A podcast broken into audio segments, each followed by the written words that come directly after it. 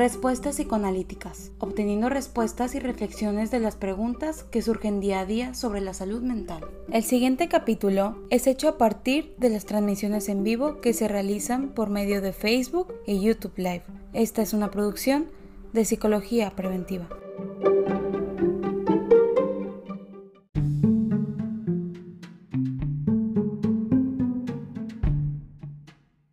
Ya, vamos a ver, estamos al aire. Hola, este, buenos días, ¿cómo estás, Diego? Bien, ¿y tú? Bien, bien, estoy aquí contenta. Este, dentro de todo estoy contenta y, y pues lista para transmitir este programa que me parece en particular muy interesante y si nos permitimos recibir las pedradas, creo que puede ser de mucha ayuda para, para muchas personas. Este, y pues contenta de, de compartir este espacio contigo. Sí, yo creo que bien, bien, bien. Igual creo que este, el tema en sí puede ser que, que, muchas personas al menos nos identifiquemos en ciertas partes, ¿no? Como en cosas de, ah, bueno, creo que en algún momento me he sentido de esta manera, en algún momento me, pas me ha pasado algo así, esto, o he pensado incluso que, que, tal vez yo tiendo a hacer este, cosas de, de, este tipo y el día de hoy para hablar y como excusa como siempre para poder recibir preguntas y poder recibir comentarios este, de lo que se les ocurra sobre el tema o sobre otra cosa es el tema de masoquismo y cómo esto digo, a fin de cuentas, eh, hemos traído sí, últimamente. Sí, perdón que te interrumpa, es que se cortó un poquito, pero lo que Diego dijo fue el tema de masoquismo. Ah, este, okay. es, ese es el tema que vamos a abordar hoy en respuestas psicoanalíticas. Digo, nada más quería que quedara por lo menos ese oh, Muy masoquismo. Claro. Digo, ahí arriba está el, el título, ¿no?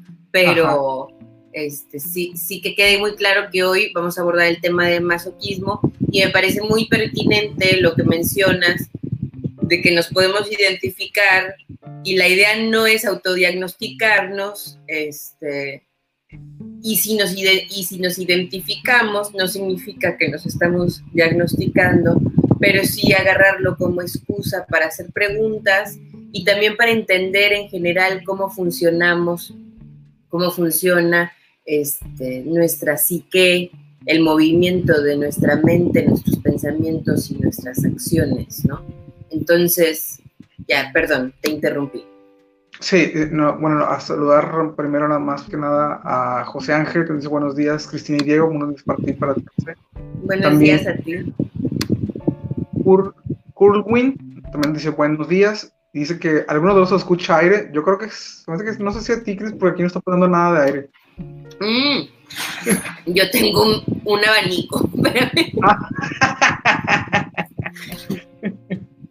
Se me hace que eso debe ser, este, pero bueno, ya lo, ya lo arreglamos, son esas cosas que a fin de cuentas no, no uno no, no, lo sabe hasta que alguien más se lo dice.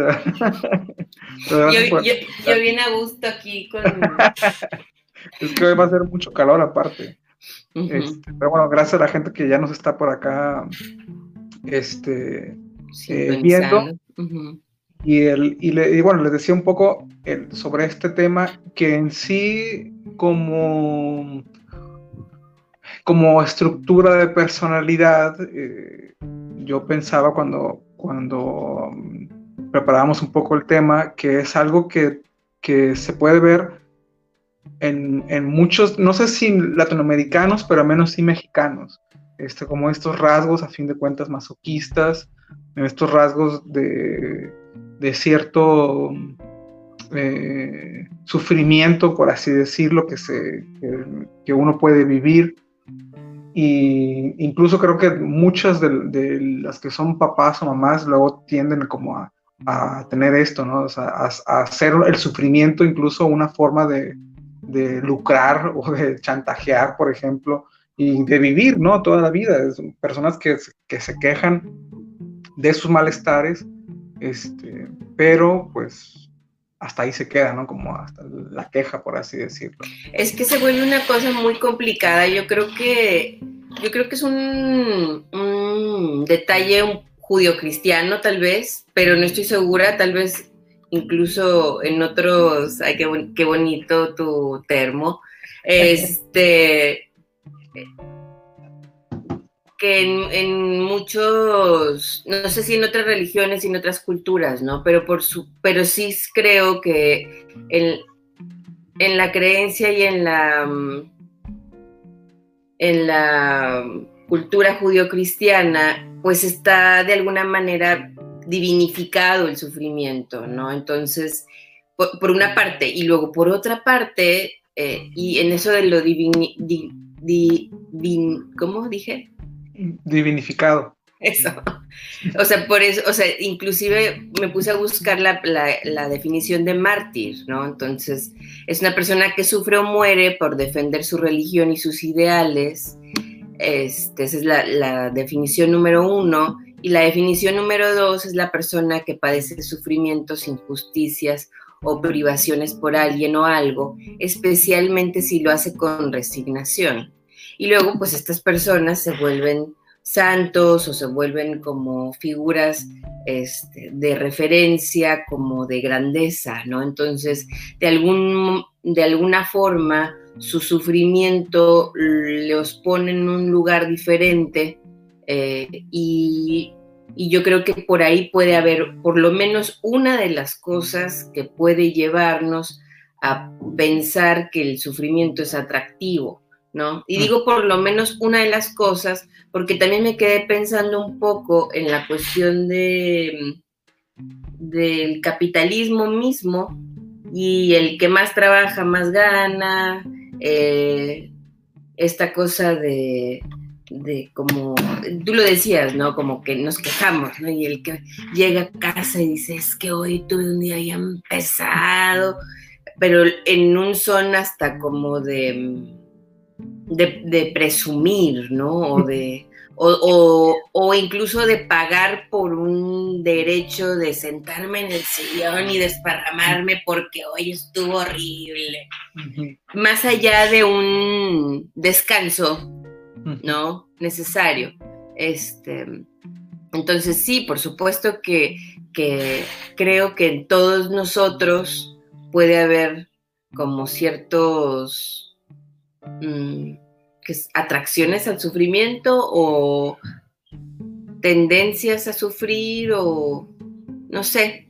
Pues al menos lo tenemos, o sea, culturalmente, este, ahí está, ¿no? Es algo que que, como bien dices, viene de nuestra historia, viene de, nuestra, de, la cultura y, y, se ha depositado, como, como también mencionas, como en, una esfera importante de la, de la, vida, al menos siento yo que de los mexicanos, ¿no? No puedo decir de los latinoamericanos porque realmente no, no conozco tanto otras, otras formas de, de cultura, muy probablemente también esté, pero en este, en esto que dices, pagar como su sufrimiento fuera un pago y que, y que eso nos hace merecedores de cosas mejores, ¿no?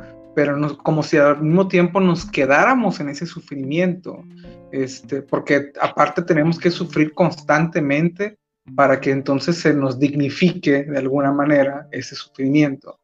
Sí, yo, yo creo que de alguna manera el masoquismo o este gozar sufriendo por definirlo de alguna manera, em, contradictoria, en sí que lo es, eh, es, este, es invisible y, es, eh, y es parte de nuestro día a día, inclusive es parte de todas las personalidades, ¿no? O sea, cualquier personalidad que tenga un síntoma, eh, ya sea una obsesión, como lo veíamos la vez pasada, o que sufre por no sentirse poderoso o no sentirse suficiente, como en la histeria. Este, de alguna manera, el síntoma o el sufrimiento que trae tiene una ganancia, una ganancia secundaria, ¿no? Y esta ganancia secundaria la habla Freud que es, y le llama secundaria porque el síntoma en sí ya es una ganancia, ¿no? Nos volvemos locos para no volvernos locos. Este, y luego está la ganancia secundaria, que sería propiamente lo que lo que sí, lo que adquirimos del sufrimiento, ¿no? Entonces, para mí el, eh, es, me da muchísima risa y tristeza al mismo tiempo. Me da risa cuando lo veo como, lo pienso como caricatura, pero cuando lo pienso como una realidad que lo es, me da muchísima tristeza, que es cuando estas reuniones eh, mexicanas, como dices, en donde hay una competencia por ver quién tiene el peor trabajo o quién tiene la peor pareja o quién... No, hombre, a mí me va, no, si tú supieras, yo... E, eso, ¿Eso qué? Yo, yo que no tengo ni carro y cosas así, ¿no? sí, tú bien padre, porque por lo y ahorita en la pandemia, bueno, pues tenemos, tenemos material de eso sobra, ¿no? Tú, tú por lo menos sigues trabajando, o tú por lo menos, no es que me redujeron el 30%, no, hombre, a mí me redujeron el 60%, no, no, yo estoy en riesgo de que me corran, o sea, sí sigo teniendo trabajo, pero todo el tiempo tengo, ándale. Perdón. ¿Te dolió? Andas queriendo sufrir. Deja, tú que, Diego se cayó. A mí se me cae el celular.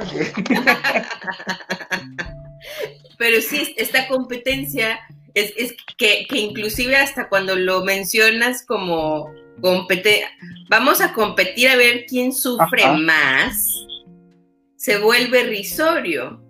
Y te porque lo vemos como caricatura, pero si estamos pensando que estamos sufriendo por, por decisión propia, yo digo, obviamente entiendo que no es una decisión consciente, pero por voluntad propia, pues se vuelve muy complicado, ¿no? O sea, no sé. Sí, pensaba como, como en las... En, que el sufrimiento mismo se vuelve el, el, trofeo, por así decirlo, ¿no? El, la, ganancia primaria y, a mí en particular, o sea, como persona. Me encanta. me encanta. como, persona, a mí esas personas me caen mal realmente, o sea, porque o sea, los veo en el, afuera y creo que es, eh, eh, de hecho, es lo que nos habla la, literatura psicoanalítica, de que justamente llegan a algunas personas a desesperar, porque dices, es que esta persona nada más está quejando, ¿no? o esta persona nada más está sufriendo, este, haciéndose la mártir por X cosa, este, pero no hace nada con ese sufrimiento o hace muy poco. Y bueno, a mí en lo personal, como, como creo que no me rodeo de ese tipo de personas, pero cuando llego a ver a alguien así me desespera muy rápido. En la consulta me pasa muy diferente y que bueno, en cuentas es, es algo distinto, pero como pueden causar este, este rechazo muy grande también pueden causar... Mucha compasión. Mucha compasión, exactamente, ¿no? Como e, el, estar ahí tan cerquita y ayudándole y, haciéndolo como que su vida sea mejor, pero parece que la otra persona siempre se encarga de que sea, que siempre esté sufriendo, ¿no? De, que su sufrimiento eh, sea de alguna u otra manera. Y eso es cansado para todos para quien está tratando de ayudar a la persona, como para la, persona misma que está sufriendo una y otra vez, que parece que está buscando incluso sufrir mucho, ¿no? Claro, sí, y, la cosa es, o sea, ya no el masoquismo creo que cultural, pero pues una persona que, que genuinamente así ordena sus pensamientos, sentimientos y, y acciones, pues genuinamente sí sufre mucho. Y, y eso, o sea, creo que cuando una persona es empática, este, pues te hace sufrir junto con ella, ¿no?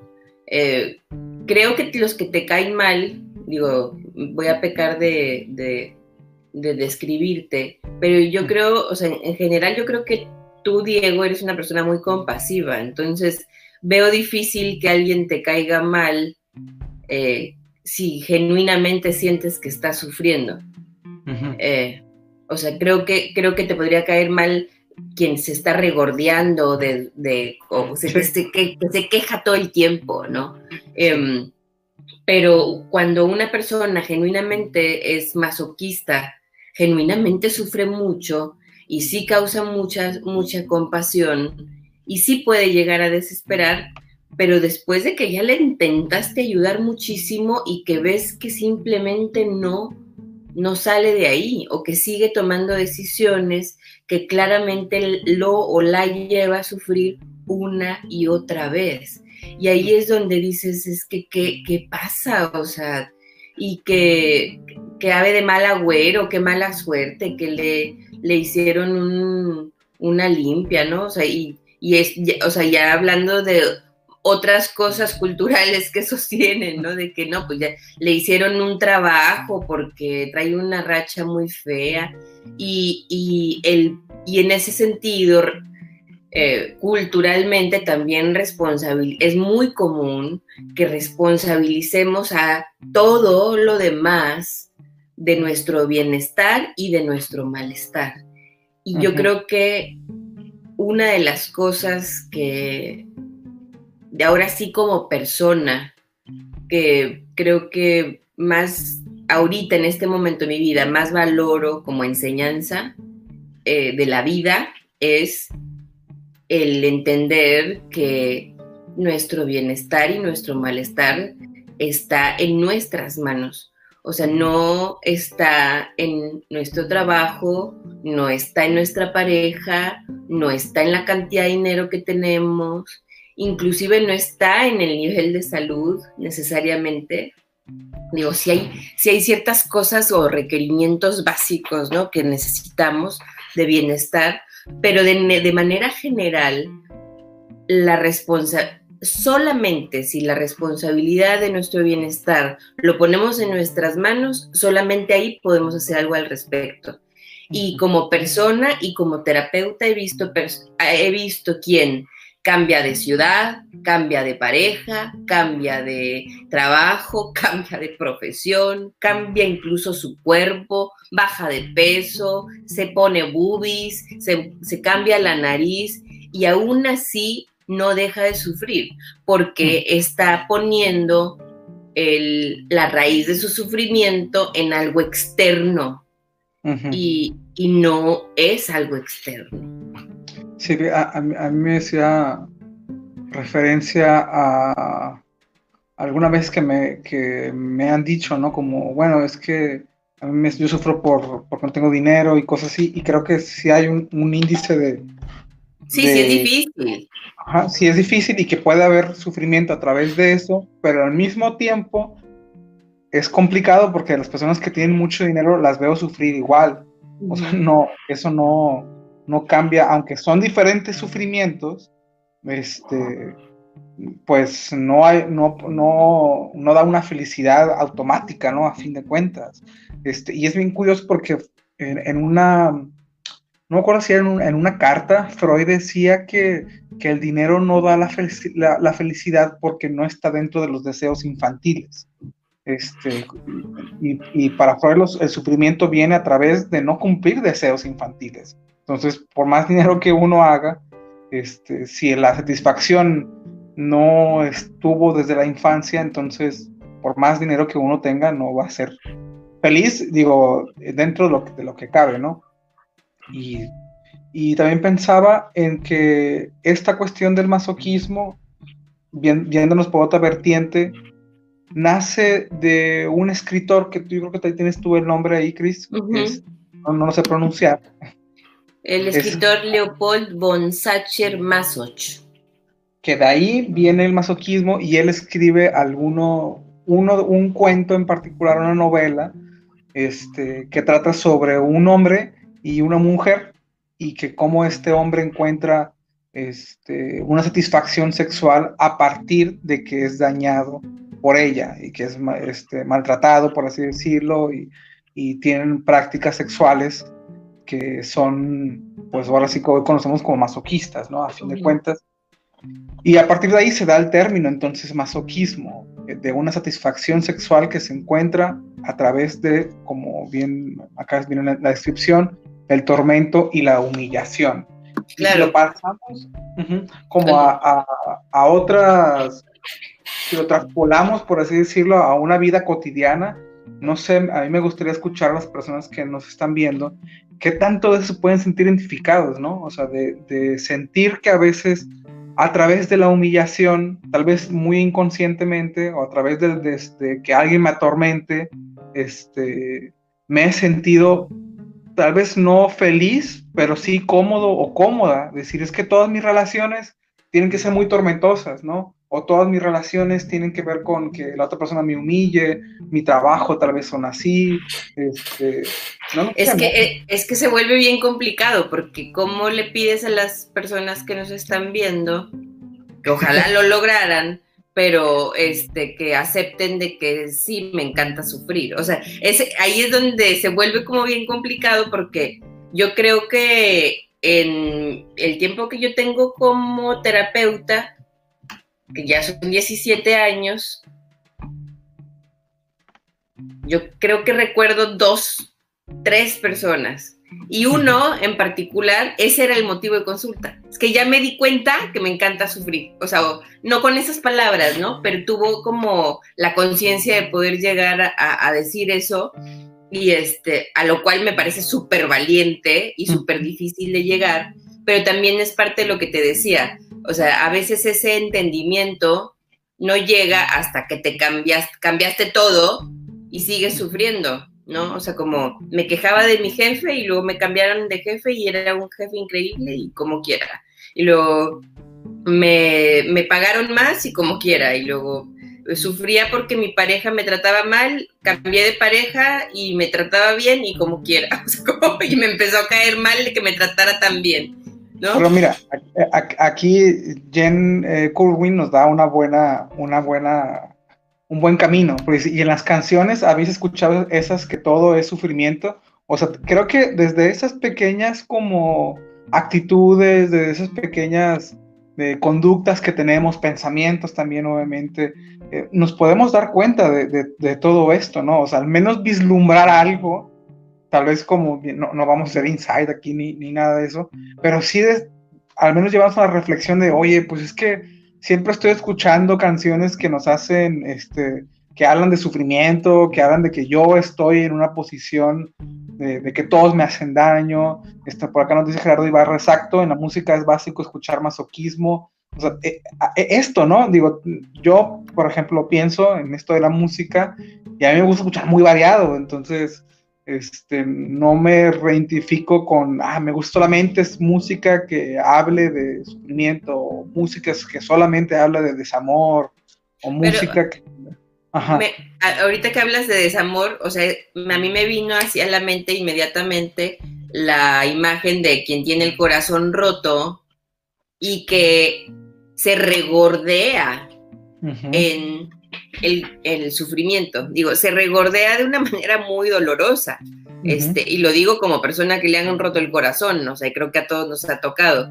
O sea, duele muchísimo, pero pones estas canciones para identificarte y llorar y como...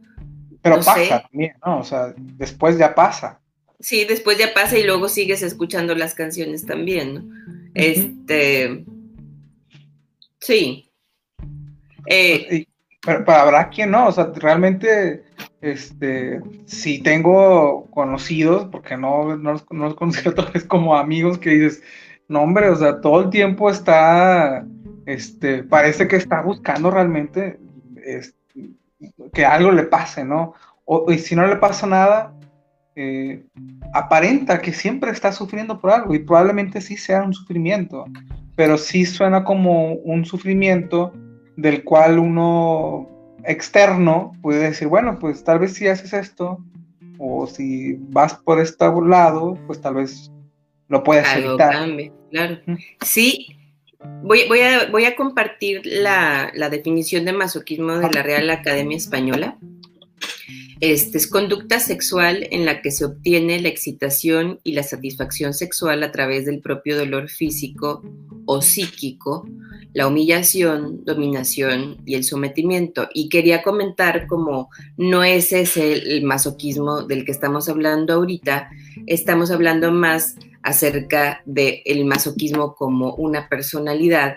Y ahorita explicamos más este, por qué, por qué Freud pudiera tomar este de aquí, o sea, del, de Masoch, del, del escritor que habla sobre sexualidad, un término para explicar una forma en la cual nuestra mente pudiera funcionar. Pero bueno, la segunda definición que nos da la RAE es disfrute o placer que se experimenta con un pensamiento, situación o hecho desagradable o doloroso. Y para Freud, y aquí también se los puse, hice mi tarea muy bonito. Este, para Freud la mayoría del comportamiento tiene orígenes sexuales, no, necesita, no necesariamente estamos hablando de algo de coito o de genitales, ¿no? sino para Freud la sexualidad o la búsqueda del placer eh, o en este caso del displacer es una forma de explicar eh, la, vida o, la mente humana. Eh, entonces, no, por eso es muy natural que, se utilice dentro del psicoanálisis el término masoquista para los patrones de pensamiento, acciones y sentimiento en donde se encuentre sufrimiento autocreado de manera general, ¿no? Y este y, yo, ahorita que estaba diciendo esto a mí, y que tú también lo mencionabas, que no te cae bien esta gente, este, bueno, yo creo que, o sea, bueno, independientemente de si te cae bien o no, eh, yo pensaba como hay quien, como que tenemos temas en particular, ¿no? O sea, hay quien eh, encuentra cierto disfrute al estar compartiendo sus malestares físicos. Y hay quien encuentra cierto disfrute en estar compartiendo su pobreza, o quien está o, o, tiene el peor jefe o el peor trabajo o la jornada más larga o más pesada. O hay otros que su tema favorito es quejarse de su esposa o de su esposo o de sus hijos o de sus padres, ¿no? O sea, y, y luego, o sea, trabajando yo con pacientes con más o menos estos patrones, lo interesante es que si resuelven un tema, tienden a luego desplazarse a otro. Entonces, y ahí es donde hay, yo siento que en ese desplazamiento de un tema a otro, o a un tercero o cuarto, y el que caigan en cuenta de que, o sea, aquí ya es, ahora ya no es mi cuerpo, o sea, si mi cuerpo ya está sano y ahora es mi esposo, o ahora es el COVID, o ahora es el encierro, o entonces, aquí hay un patrón que no necesariamente viene de afuera. ¿No?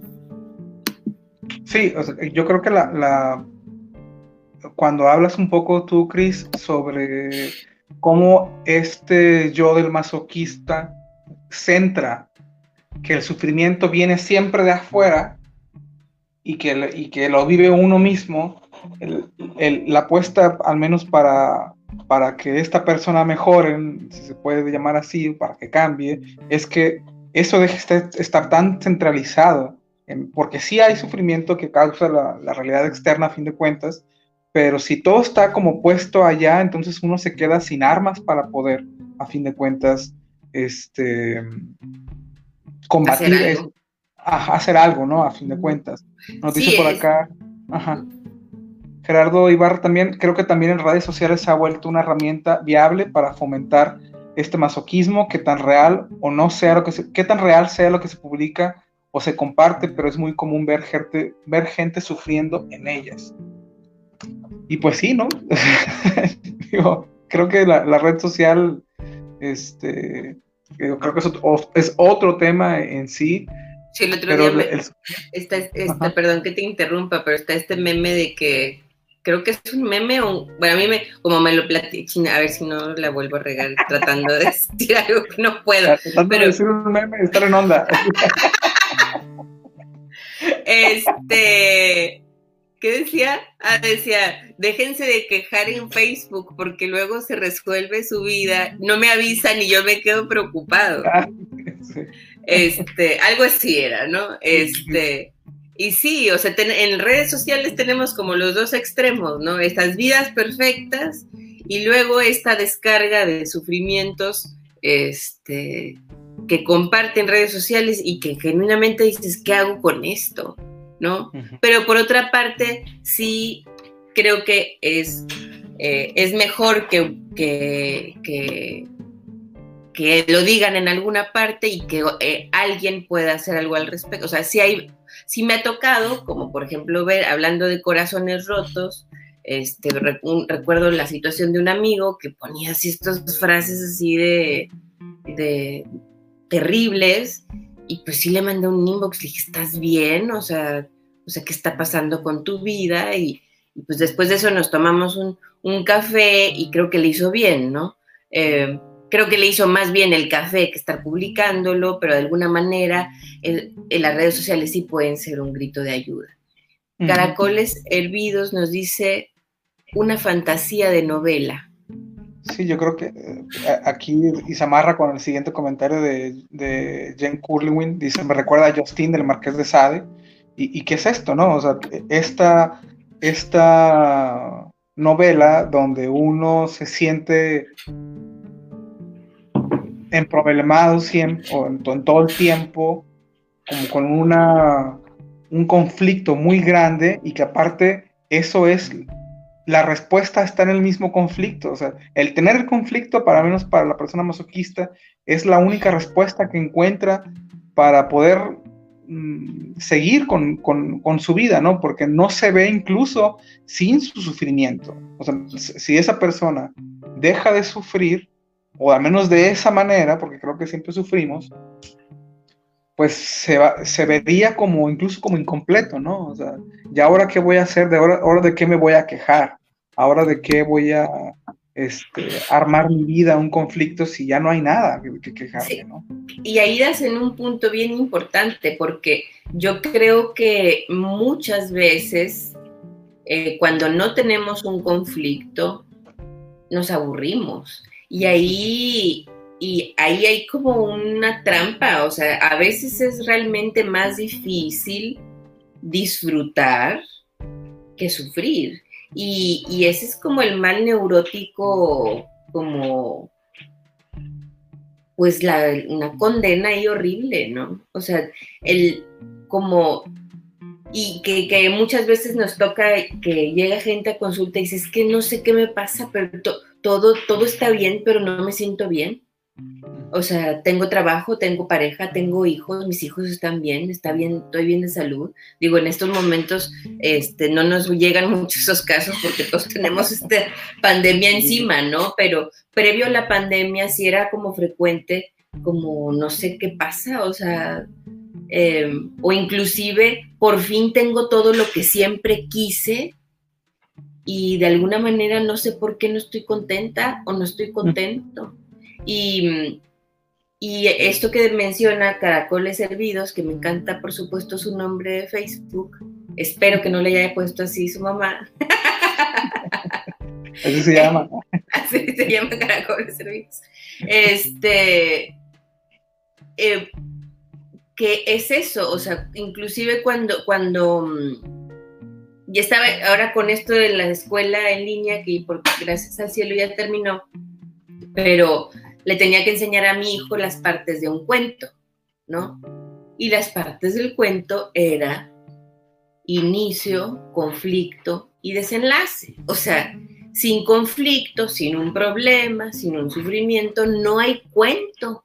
Entonces, este, está, está complicado, ¿no? O sea, es, eh, cómo escribimos la historia de nuestra vida sin un, digo, sin conflicto. Por otra parte, obviamente, siempre hay conflictos que no necesariamente nosotros provocamos, ¿no? O sea, la vida es difícil en muchas ocasiones, ahorita lo está haciendo. Este, pero, no sé. Eh, y bueno, Gerardo se ríe. Eh, Qué bueno. y nos definir al neurótico que hacéis referencia. Cuando hablo del, neuros, del neurótico, hablo precisamente de la persona en conflicto. ¿no? este, de la persona en conflicto que encontramos en el psicoanálisis. Este, que podemos decir que, que estamos la mayoría de las personas dentro de la neurosis, este, pero dentro de esa neurosis puede, hay em, formas diferentes de vincularnos y ahí es cuando se divide, bueno, una persona tal vez puede ser neurótica, pero también masoquista, una persona puede ser neurótica y también puede ser histérica, este, neurótica obsesiva. Sí, no, no el, el el término de neurosis fue propuesto mucho antes del psicoanálisis y hace referencia a trastornos sensoriales y motores causados por enfermedades del sistema nervioso, pero no nos estamos refiriendo a ese neurótico, nos estamos refiriendo a la neurosis dentro del psicoanálisis. Este, y... Perdón, que esta persona que está en conflicto con sus propios deseos y lo, y lo, que tiene que ver también con la realidad. Entonces, esa es como una forma muy general tal vez de definir el, la, psicosis, perdón, la psicosis, la, la neurosis. Algo, algo está vibrando. Perdón, es mi teléfono, pero no sé cómo hacer dejar que vibre. Ahorita me encargo de eso. este, ok, y luego dice Gerardo Ibarra, se podría decir que el masoquismo puede ser también un impulsor para que una persona tenga movimiento hasta ciertas situaciones. Pues sí, por supuesto, es como, o sea, por estas, eh, pues de, meterse en un problema tras otro. No, o sea...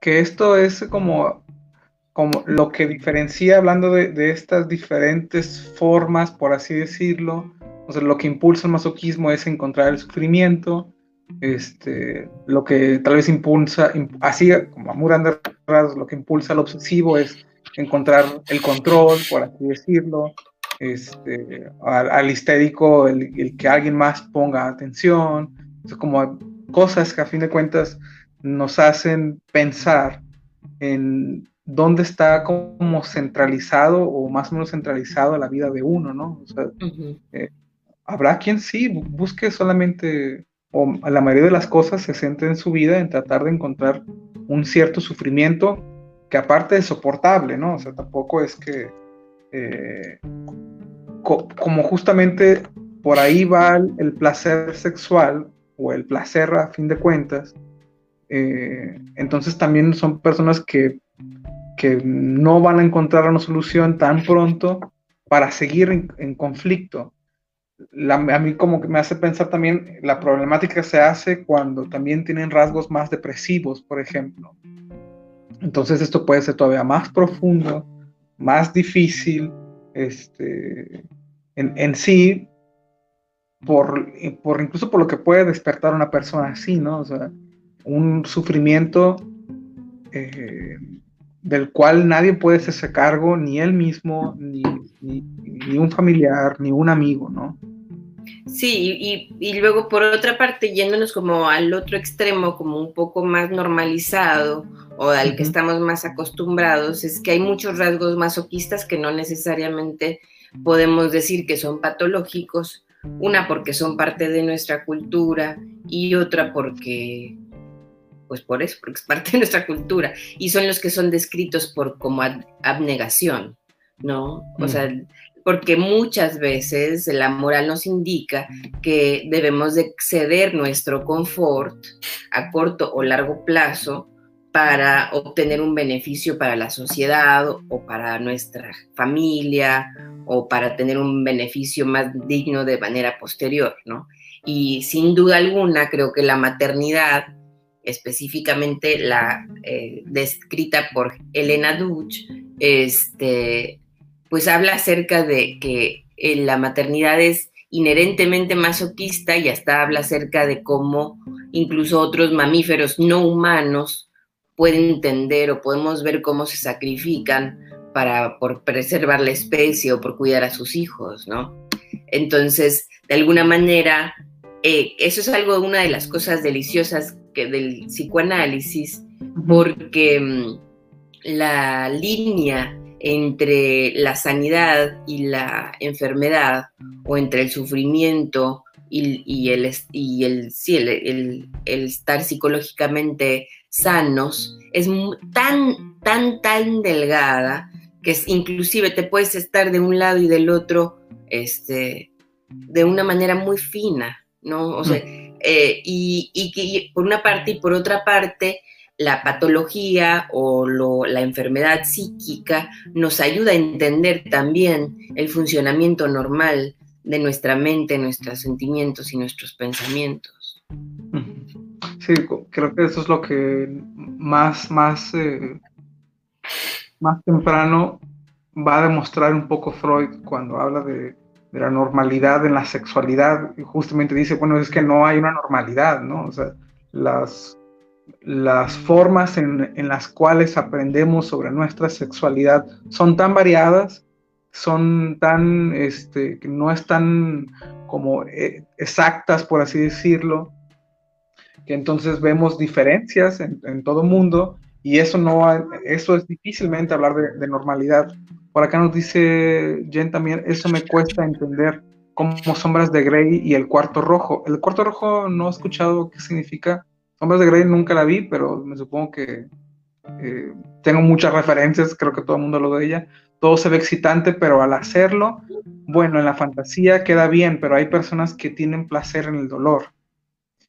y, y, sí, o sea, es que no es lo mismo verlo que estar ahí, ¿no? Incluso una persona puede decir, a mí me gusta solamente ver el cómo alguien sufre. Yo recuerdo a una persona que alguna vez una, una conocida que me dijo, y a mí me dio, así te lo juro, escalofríos, este, me dice, es que a mí me gusta mucho ver la lucha de la UFC, dice, pero a mí lo que me gusta es ver a las, a las personas ensangrentadas y, las caras así deformadas y yo, ah, caray, no, no, digo, no, no le dije nada en ese momento, este, pero sí fue como, pues bueno, ¿no? O sea, aparte ya practicaba eso, este, pero su, su gusto estaba en ver a otras personas en, su, en cierto sufrimiento, que eso no implicaría que tal vez ella fuera una persona masoquista, pero sí alguien que le gusta ver el sufrimiento, ¿no? Y ahí es cuando uno puede encontrar las parejas, o sea. Claro, y, y, ahí vemos también como, como algo que podría haberse tornado enfermo, se, se, normaliza o se adapta de una manera no enferma. ¿No? O sea, por ejemplo, tu amiga, ¿no? O sea, a lo mejor sí pudiera haber como ciertos rasgos, ¿vale? Conocida. Ah, perdón, conocida. Este, conocida muy lejana. Eh, eh, que, que, algo muy, eh, algo que pudo haberse tornado a inclusive sádico o como sádico fue feo, se torna normalizado o se adapta a una cuestión de la lucha, ¿no? Este, y, que creo que, que, Freud lo dice muchísimo, esto que menciona, ¿cómo es?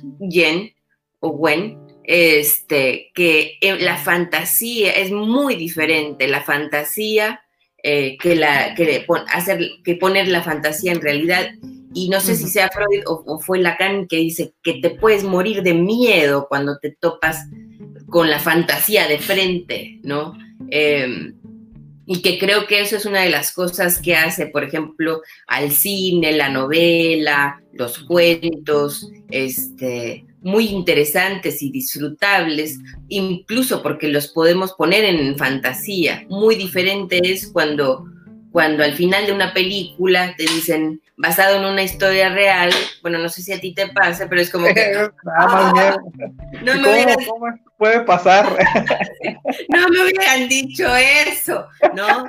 Este, tanto que estaba bien buena la película, pero ya pensar que alguien de verdad pasó por eso es bien complejo, ¿no? Cintia Orozco nos pregunta eh, ¿Qué es lo que se buscaría en un tratamiento con un masoquista? Pues una de las cosas eh, sería el precisamente el ayudarle o acompañarlo o acompañarla a que eh, vea o ubique que el sufrimiento no se lo está causando ni el destino, ni la pareja, ni el jefe, ni el trabajo, sino que está en sus manos, ¿no? Es como ayudarle o acompañarla, acompañarlo a que se mueva del lugar de víctima, de, este, y que pueda identificar inclusive el placer por, por sufrir o el, gozo, o el gozo en el sufrimiento que tiene. Y también pensaba con una posibilidad eh, que, que, casi siempre o siempre va al menos de la mano, que el hecho de, de verse así, de anteponerse así ante otras personas, también es causar cierto sufrimiento a otros. Y es una parte activa de esa persona, de, de la cual regularmente está desimplicada, ¿no? Como que todo me pasa a mí y yo no hago nada, ¿no? Este, pero probablemente cierta agresión también esté eh, implicada en eso. Que podría verse y, trabajarse y ponerse en, en, otras cosas, ¿no? Como por ejemplo aquí nos dice también Gerardo, ya llegamos que no solo en la música, sino hasta en el deporte. Bueno, en el deporte al menos uno puede ganar premios, uno puede desarrollarse físicamente, no lo sé, ¿no? Hay, hay diferentes maneras. De pero creo, que, creo que lo menciona por, tu, por la cuestión de la lucha. Y pues sí. por supuesto, está la lucha, está el box, está el fútbol americano, ¿no? O sea, inclusive, inclusive cuando hablas de un partido y, este, y preguntas al, al, al hincha o al fan, como, ¿qué tal estuvo el partido? Buenísimo, hasta se agarraron en las gradas. Y, o es como que, este, o sea, sí hay como este placer por, por, sí, es precisamente lo que acaba de decir este, tanto Caracoles como Cintia, ¿no? El masoquista está de el masoquismo está de la mano con el sadismo, ¿no? Y eh, Cintia dice, lo sádico viene con lo masoquista, son dos caras de la misma moneda, por supuesto. Y ahí... pero antes... Bueno, tú que, que se vuelve bien complicado este, para una persona, o sea, regresando a la pregunta de cómo, cuál sería el tratamiento para una persona masoquista, es muy complicado para alguien este, de pronto darse cuenta que no solo eh, estaba su malestar en sus manos, sino que además estaba haciendo sufrir a otro y hasta cierto punto disfrutándolo.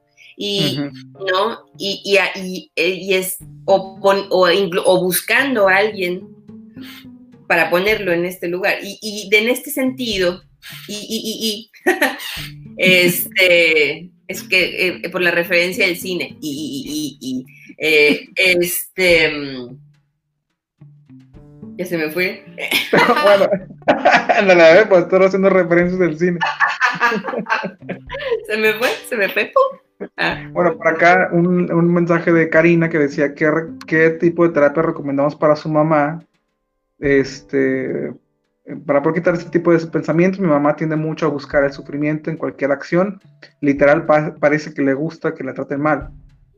Y bueno, y aquí podemos tener un cierto, una, un cuidado, aunque habíamos hablado mucho de esto, de que es que la persona parece, sí parece que busca un sufrimiento, parece que le gusta que la traten mal, pero esto no es consciente, no es algo que, que realmente la persona esté, ay, a ver, hoy en qué me voy a meter en problemas, ¿no? O en qué, qué conflicto voy a hablar. O sea, realmente estamos hablando de un sufrimiento, de, de, un aspecto inconsciente, es decir, que no está la persona eh, a voluntad, lo busca, aunque así lo parezca, eh, y que a fin de cuentas es algo que yo he pensado como algunas personas que he tenido en tratamiento, como parecen identificados o se habrían identificado de alguna manera con, el sufrimiento de los padres, ¿sabes? Como, o alguno de los padres, como algo le faltó a mamá o a papá, este, y con eso yo me, identifico, me vuelvo eso que le, que está, que le hace falta, pero también con el sufrimiento que les ha causado. Y entonces todo el tiempo estoy en sufrimiento. No, sé, no creo que sea para todas las personas, pero lo pienso también en, en cómo en las familias mexicanas solemos transmitir este sufrimiento, como solemos transmitir que siempre este, no van a faltar cosas y hay que acostumbrarnos a que nos falten las cosas, pero, pero sufriéndolo, ¿no? O sea, teniendo un malestar y aparte callándolo y, y, con la imposibilidad de hacer algo con eso. O sea, como que ya está así, ya te fregaste, ¿no? O sea, como hasta el típico, no, dime tú. Hasta el típico. Sí, como el, el típico de, ah, eh, es el marido que te tocó, pues ni modo, así es. Sí, era lo, que, era lo, que, yo iba a decir, es como es tu cruz. Este, pero en relación a la pregunta de Karina de qué, tipo de terapia, pues nosotros somos psicoterapeutas psicoanalíticos, entonces esa sería la terapia que te recomendaríamos. Em, eh, y que sería propiamente lo que eh, explicamos un poco, acompañar a tu mamá a que se dé cuenta de dónde salió esto. Lo complicado de la terapia psicoanalítica es que la persona necesita saber o entender eh, que tal vez tiene una situación que necesita ser atendida por un psicólogo, ¿no? Porque es muy fácil, como lo es para Diego, identificar a estas personas que le caen mal, pero pero, pero, pero es muy difícil para la propia persona darse cuenta, ¿no? Este, y cuando ya está en niveles de sufrimiento grande, eh, y, y, por una parte es muy complicado que pueda reconocer que esa persona se lo, se lo causó sola. y luego, pensando yo en una persona en particular que sí quiero mucho, a veces sí me cae mal esta queja constante, pero quiero mucho, este, pienso como para ella, y, y creo que pudiera ser similar o parecida a la mamá de Karina, para ella es la única forma de relacionarse o sea, es su tema de conversación. O cuando estás en una reunión con ella, eh, tiende a nada más estarse este, haciendo una lista de los malestares y, aunque sí es como pesado escucharlo, especialmente si te sientes un poquito responsable de su bienestar eh, por cualquier tipo de parentesco, y lo digo por mí y lo digo por otras personas alrededor, puede llegar a ser pesado escucharlo, pero por otra parte dices, si no habla de eso, tiene tantos años quejándose y haciendo una lista de sus padecimientos y de sus sufrimientos y sus, dolores, ¿cómo se va a relacionar? Entonces, regresando al tipo de terapia, pues sería acompañar a estas personas a encontrar otros intereses, otros disfrutes, eh, otras cosas que pudieran gozar eh, y otras formas de relacionarse. ¿No? Sí, otros caminos a fin de cuentas de, de, sentir placer, ¿no? O sea, mm, dice por acá también Jen, lo opuesto al masoquismo, sadismo es la empatía, recordar con empatía aquello en lo que sufrimos cuando éramos pequeños, pues pudiera ser un camino, ¿no? O sea, al menos el recordar de manera distinta el por qué nos situamos de esa manera en, relación al sufrimiento, que pudiera ser de manera más empática no solamente con el que está afuera, sino con uno mismo, ¿no? Y mira, Karina nos dice, sí, ella sufre demasiado, pero no hace nada por cambiar la situación y me duele mucho verla así. Sí, por supuesto, cuando, cuando un ser querido es el masoquista, que lo vemos sufrir y sufrir y sufrir, pues duele mucho. Y luego, eh, que es muy común que, que le intentas ayudar y ves que la ayuda, no, y que eso es algo que, la teoría nos lo muestra. Y te acuerdas, yo me acuerdo cuando estábamos leyendo precisamente masoquismo eh, en un grupo y Diego y yo estábamos ahí, que, que veíamos que claramente era muy fácil caer en quererle ayudar al masoquista por la compasión, pero precisamente el intentar ayudarlo le daba más razones para seguir sufriendo. Entonces es una trampa gigante. y, eso me lleva a pensar que muchas veces necesitamos ser valientes y no ayudar, ¿no? o ayudar menos o por lo menos hacer o poner las cosas claras y decir, yo no soy responsable de tu bienestar, tú tienes que hacer algo por ti. Este, y eso como familiares, como parejas, como amigos, como terapeutas, ¿no? O sea, porque la posición de víctima es muy compleja.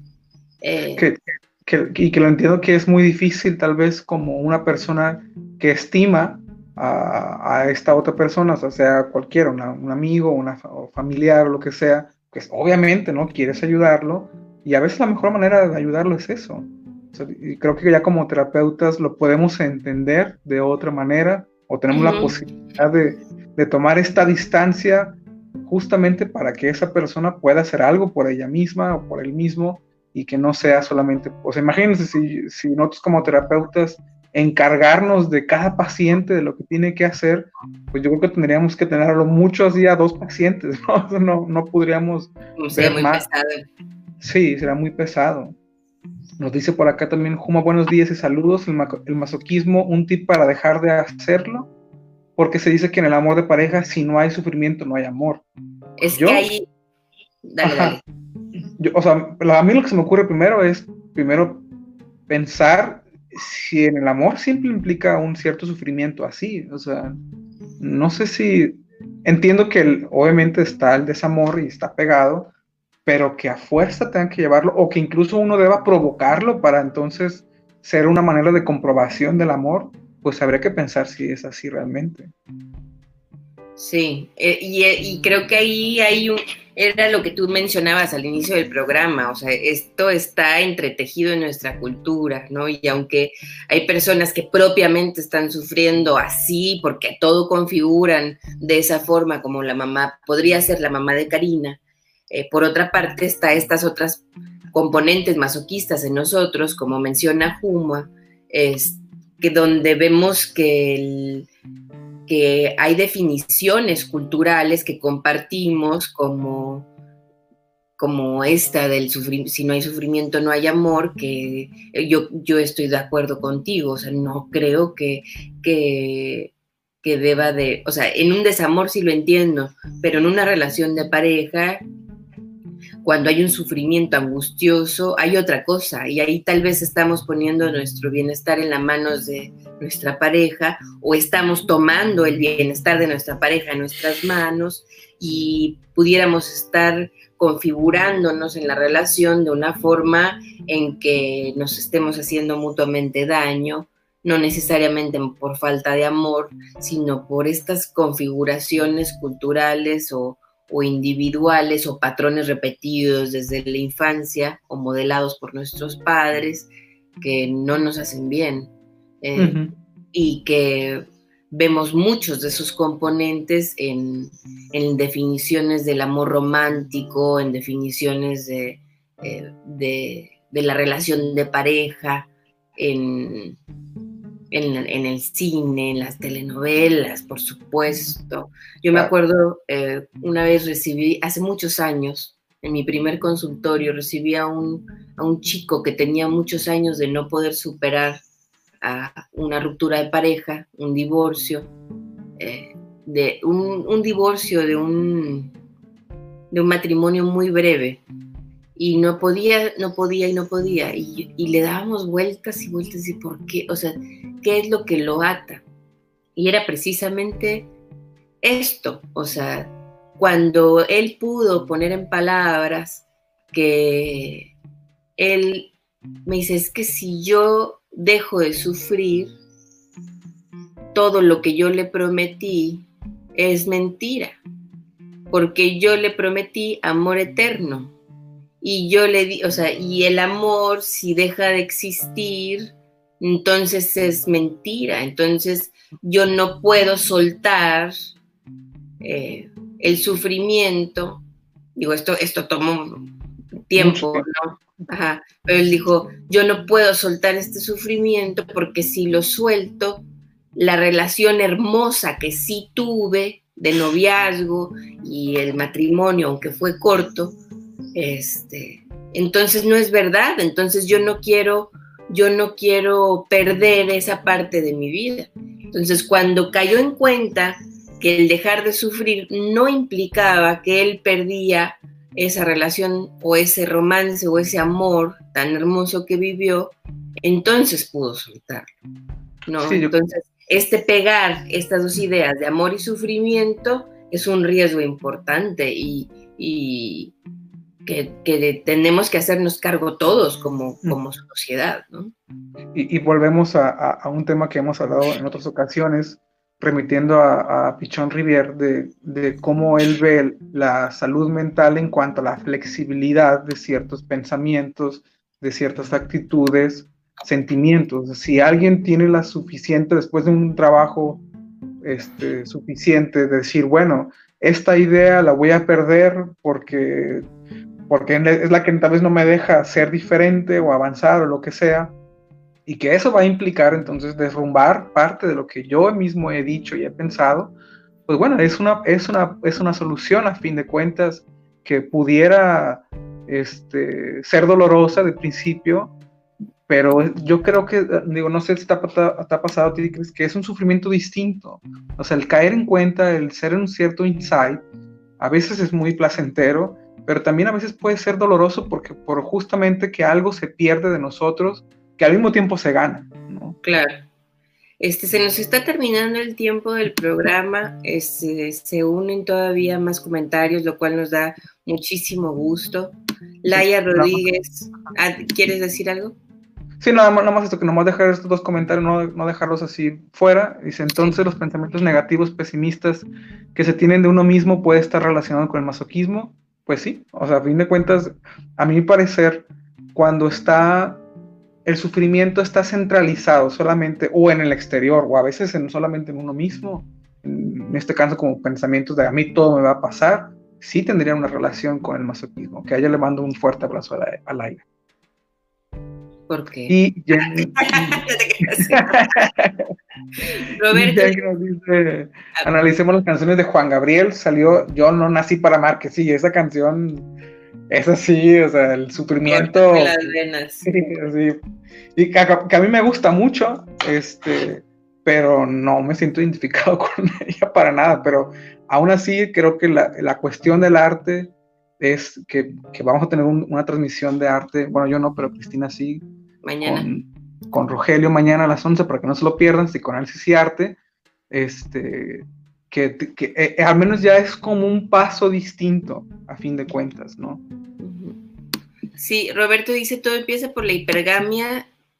Eh, la hipergamia nos ayudó en las épocas de las cavernas a tratar a ser mejores al cazar y ser fuertes, dominantes. Recordemos que la mujer es la que escoge el hombre y no al revés, porque éramos bárbaros en esos tiempos.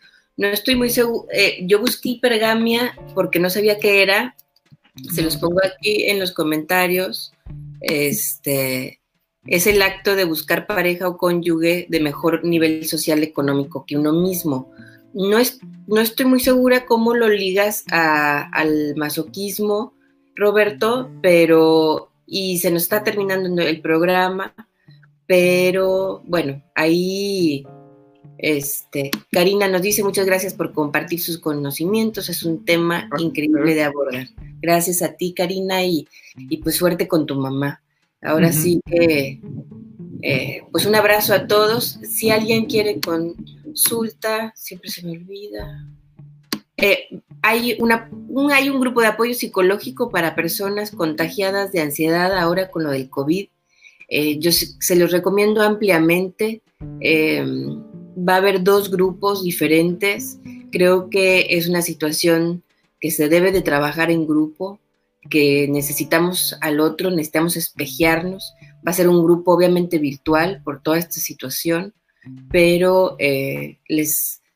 Es, y además es una forma de recibir apoyo psicológico a un costo muy diferente que la consulta individual, entonces se los recomiendo ampliamente. Además que los colegas, entre ellos Diego, que va a estar formando parte del equipo, este, son de muchísima calidad Otilia, este, Alonso y Samantha, este, pues definitivamente se los recomiendo. Pueden llamar al 83 42 0000 para pedir informes y también para psicoterapia es el mismo número, ¿no? 81 83 42 0000, ya sea, eh, hay algunos terapeutas que estamos, eh, que están atendiendo en presencial y, y, también en línea, y hay otros que nada más estamos en línea, pero de cualquier forma aquí estamos para escucharlos.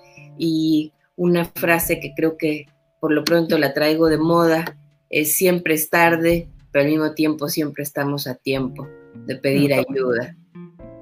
Este, está linda, ¿no? E, es este, la construimos ahí en, un diálogo con Reynold Rodríguez, el abogado con el que transmito los lunes, y, este, y creo que, porque es algo que siempre sale, ¿no? De que, pero es que ya tengo hijos grandes, pero es que tal, pero bueno, ya voy a agarrar otra vez la, plática, ya el que mucho se despide, pocas ganas tiene de irse, me da mucho gusto. Este, Sí, estuvo bueno. Me dio mucho gusto compartirlo contigo, Diego. Eh, y em, pues espero que todos tengan bonita semana. Caracoles dice saludos, bonito día a todos, bonito día para ti. Gerardo, gracias por el tema, da mucho a qué pensar, me dejó reflexionando bastante. Pues para eso estamos, eso es, eso es lo que queremos hacer. Eh, pues este es su programa Respuestas Psicoanalíticas. Estamos aquí los martes de 11 a 12, a veces un poquito más, si nos da más para, si nos da más cuerda, pues estamos más, pero bueno, ya nos despedimos y hasta el siguiente martes. Hasta el martes, que estés muy bien, Diego. Igualmente.